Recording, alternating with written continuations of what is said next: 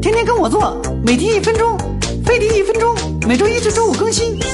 最近老板学会上网，看了好多谣言，整天没事就跟老子逼逼。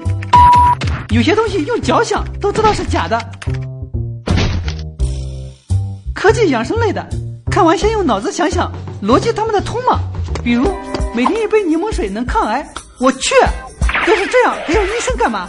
再看看作者或顾问是不是专家，严谨的出处都没有，肯定不能信。像灾害犯罪类的，先上网搜一搜，有没有专业的新闻媒体报道过。如果只是网帖，具体时间、地点、原因、人物都没说清，多半是瞎编的。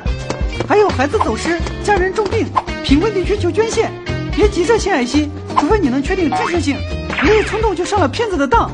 有些帖子打着爱国的幌子进行道德绑架，营造些美日帝国主义亡我之心不死的伪证，其实就是唯恐天下不乱。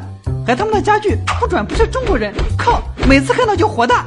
网上谣言还不止这些，比如碰到雾霾天要多吃木耳能清肺，靠！吃下去的东西是进消化道的，这么扯的事情居然还有人信。还有的说秋葵是什么神药，能治糖尿病，我去！秋葵就口感比较特别，根本不能治病。扫码关注飞碟说微博微信，多看飞碟视频，研究火眼金睛，分分钟识破谣言。